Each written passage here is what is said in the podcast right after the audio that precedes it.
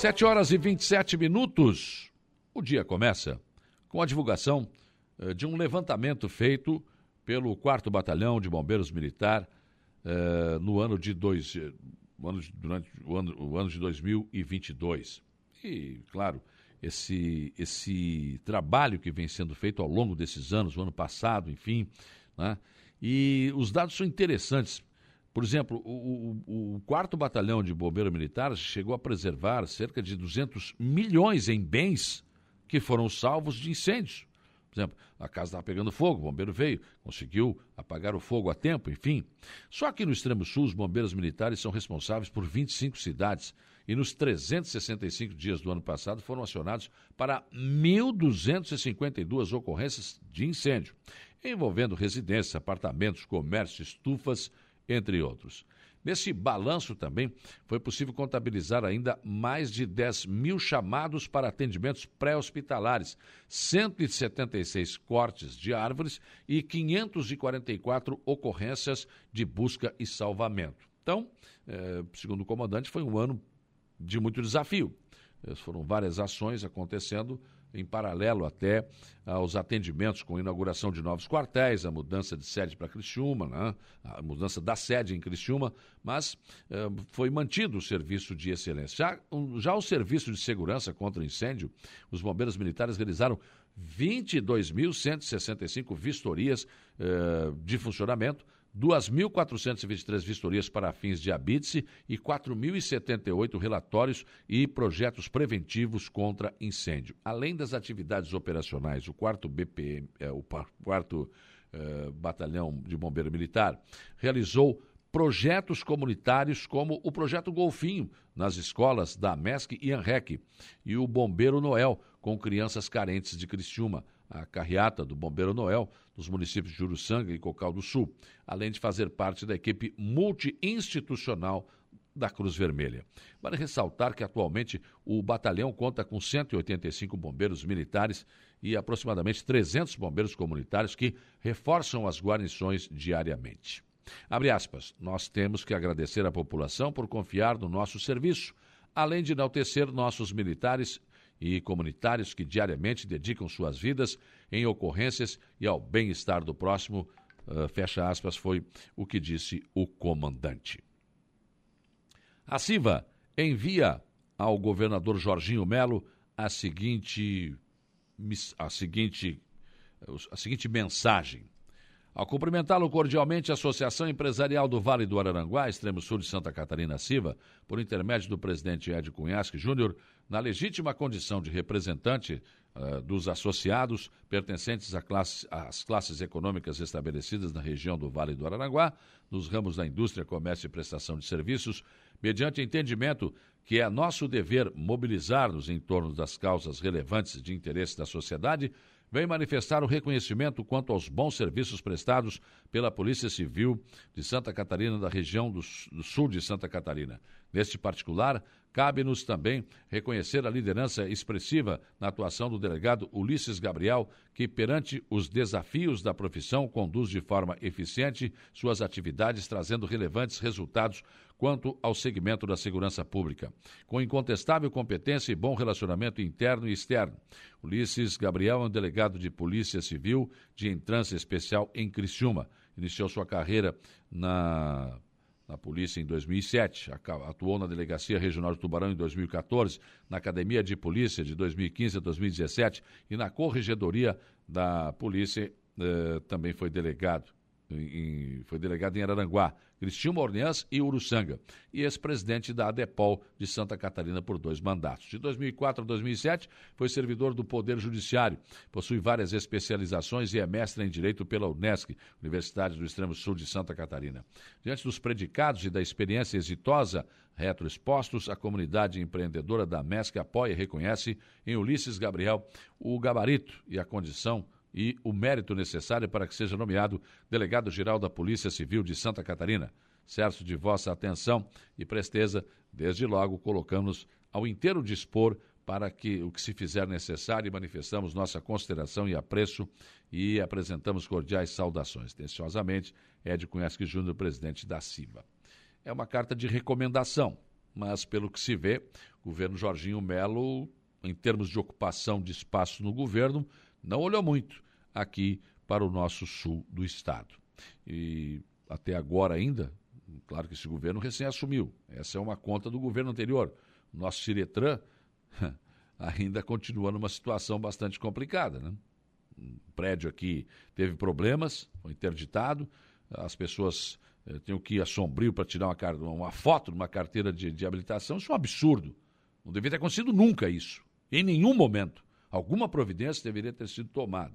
Mas, enfim, isso fica para mais adiante. O prédio já está alugado, estão trabalhando, em breve isso será resolvido. Agora, isso jamais deveria ter acontecido. Você tem que fazer 60 quilômetros, 30 para ir, 30 para voltar a Sombrio, para tirar uma foto para sua carteira de habilitação.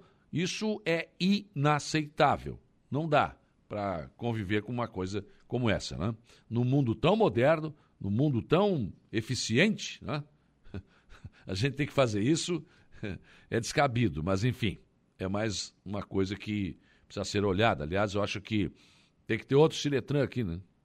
Em Sombrio, um aqui, enfim, para dividir, são 15 municípios da nossa região e realmente a estrutura já não permite mais isso, né? já dificulta, né? Prefeito do Balneário Arroio do Silva, Evandro Scaini, eh, apresenta hoje aqui no programa as fotos do projeto que será desenvolvido na Praça Central do seu município. A ordem de serviço foi assinada pelo prefeito no dia do aniversário do município, agora dia 28 de dezembro. A troca do pavimento das ruas laterais da praça, né? Além disso, a praça será totalmente remodelada e vai dar, sim, um novo ar ao centro do Balneário Arroio do Silva que merece. Aliás, essa foi acho que a última obra que foi buscada lá no finalzinho do governo eh, do então governador Carlos Moisés. O Evandro foi, conseguiu trazer e assinar o convênio e a ordem de serviço já foi assinada. Uma reunião está marcada para amanhã de hoje na Prefeitura de Aranaguá para tratar do transporte coletivo urbano no Morro dos Conventos. Os usuários do transporte reclamam que vários horários que são, seriam de vital importância para os trabalhadores poderem ir para o trabalho ao retornar foram suprimidos, não estão sendo feitos. A reunião será no gabinete do secretário de Administração, Rony da Silva, e deverá contar com representantes da empresa Aviação Cidade. É, reclamam também que, em plena temporada de verão, pelos horários que estão à disposição, não dá para ir para a praia e para voltar, a não ser que a pessoa vá às seis da manhã e volte só no final da tarde ou ao meio-dia. Então, é, essa é mais uma reclamação. Na verdade, a empresa continua atuando em situação precária, sem contrato. A licitação feita pela Prefeitura acabou não dando em nada, uma vez que não houve assinatura do contrato por divergência entre as partes. A empresa chegou a ameaçar paralisar totalmente o transporte, anunciou isso aqui no programa. Mas uma decisão judicial impôs que o serviço continuasse a ser prestado sob pena de multa. Ontem, o doutor André Alves, da Procuradoria da Prefeitura de Aranaguá, informou que um novo estudo sobre as necessidades do transporte coletivo urbano de Aranaguá será feito e que uma nova licitação será encaminhada. Ou seja, sobre o transporte coletivo, voltamos simplesmente, pasmem, a estaca zero.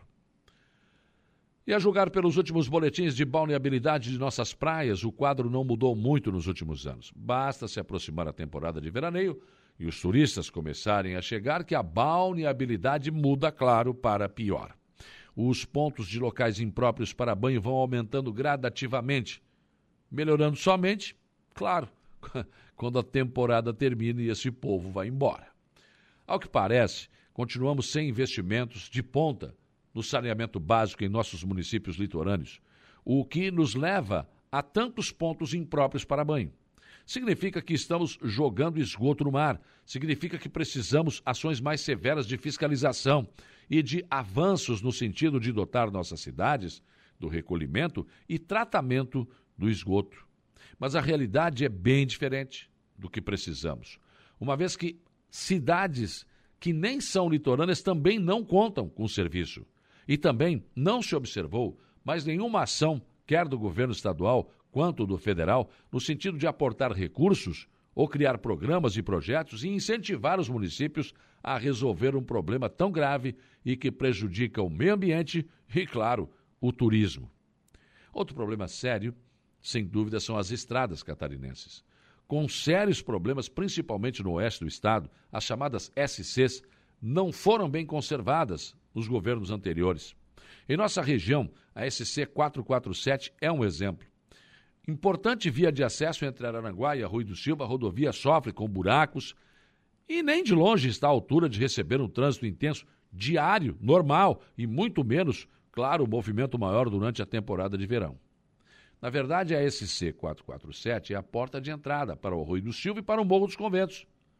Mesmo com a pavimentação precária, a única atitude tomada até agora pelo DENFRA tem sido operações de remendos, né, tapa-buracos mas mesmo assim deixa para trás buracos que infernizam a vida dos transeuntes.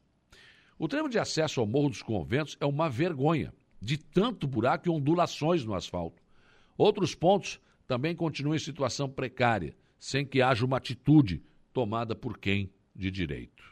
Aquele projeto de revitalização do asfalto, de construção de uma ciclovia, parece que voltou para as gavetas do governo. E caberá ao novo governo ter um olhar diferente para as nossas SCs em Santa Catarina. O governador Jorginho Melo já afirmou em entrevista que terá esse olhar diferenciado para as rodovias do Estado, inclusive com cobrança ao governo federal sobre as de sua responsabilidade. Disse também que até pode ajudar o governo federal com recursos para obras federais, mas que, diferentemente do governo anterior, vai cobrar a conta, descontando do que o Estado deve ao governo. Também se manifestou contra a entrega de nossas rodovias à iniciativa privada, ou seja, a cobrança de pedágios. O que se espera, na verdade, é ação, é determinação. Afinal de contas, se queremos, se queremos mesmo, tá? sermos um Estado turístico, porque temos um lindo litoral, temos belas paisagens, temos belas praias, somos atrativos. Mas se queremos mesmo ser um estado turístico, o mínimo que se pode oferecer é boas estradas, bons acessos e praias limpas. No mais, é jogar conversa fora. Pensem nisso enquanto lhes desejo um bom dia. Rádio Araranguá